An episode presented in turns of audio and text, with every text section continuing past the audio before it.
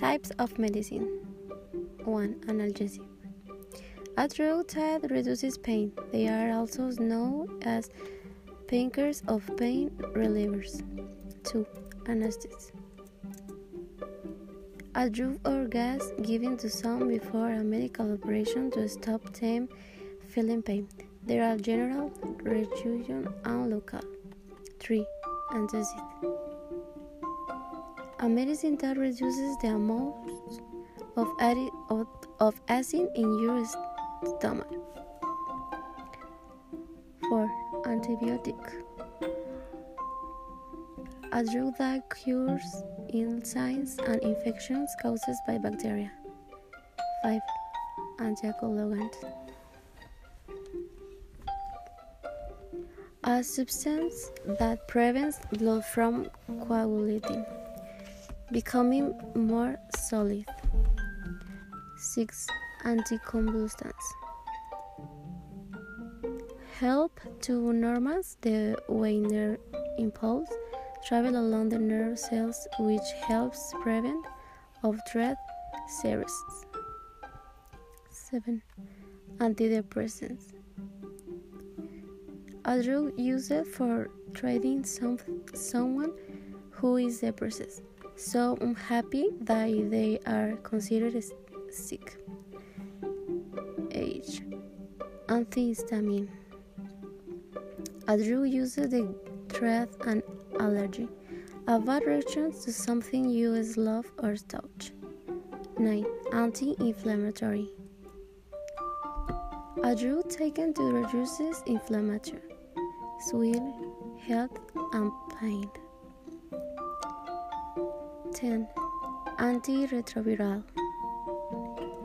Antiretroviral drugs are used to treat certain types of virus, especially um, the virus that causes AIDS.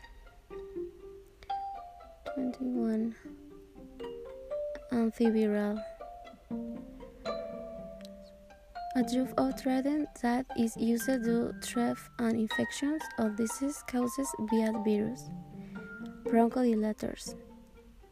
Drugs that open up dilate the breathing passes by relaxing the bronchial smooth muscles.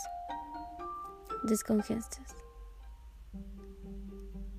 Medical diet relief congestion by reducing swelling, inflammation, and mucus formations within the nasal passages of the age. Expectorants.